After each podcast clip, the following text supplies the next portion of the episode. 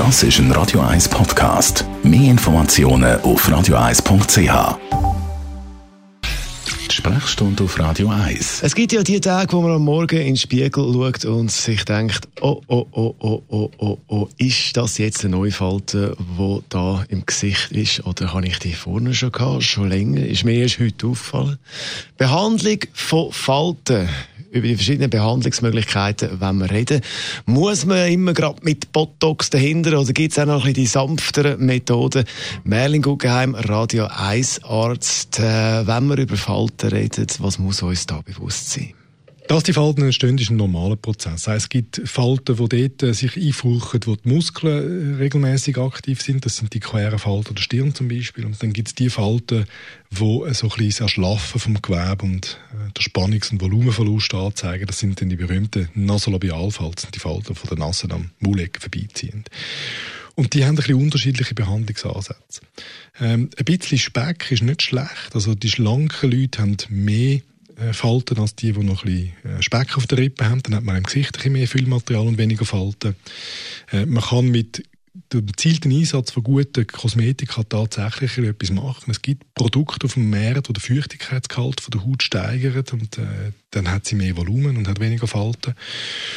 Und wenn man dann mit dem allem ausgeschossen ist, dann kommt irgendwann der Gang zur kosmetischen Medizin. Was jetzt viele natürlich denken, beim Speck, ah, gut, wenigstens hat es einen Vorteil, wenn ein bisschen so, etwas ja. drauf hat, dann hat man auch weniger Falten.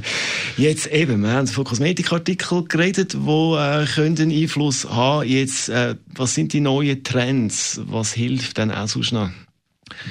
Was man heute macht, ist die Leute ein bisschen früher abholen. Irgendwann einmal vor, vor ein paar Jahren ist man dazu übergegangen, nicht erst einfach die 50-jährige Frau oder Mann, wo schon ganz viele etablierte Falten hat, zu behandeln, sondern die Jüngeren. Das kann die Sparte 20 bis Anfang 30 sein wo man mit dem dosierten Einsatz von kosmetischen Produkten oder eben auch mal, ich sage jetzt die bösen Worte, ähm, Filler und Botox, das sind die Sachen, mit denen man eine Falte wieder auffüllt oder einen Muskel lähmt, dass er keine Falten kann werfen kann, äh, anfängt behandeln, sodass man sie relativ lang in so einem Alters gleichen Zustand kann halten. Jetzt äh, Botox und Filler, was sind da Vor- und Nachteile?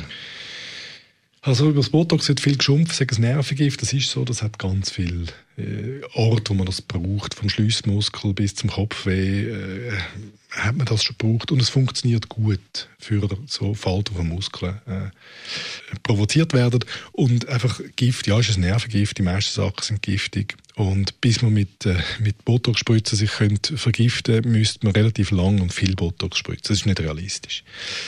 Äh, ist gut verträglich die Filler, die, das ist eine Substanz, die abgebaut wird, die funktioniert gut, macht ganz selten allergische Reaktionen, kann mal Infekt machen, die dann hartnäckig sind zum Behandeln, aber in aller Regel sind das gut etablierte und verträgliche Produkte. Unser Radio 1 Arzt Merlin Guggenheim zum Thema Falten kann man nachlesen als Podcast auf radio1.ch. Radio 1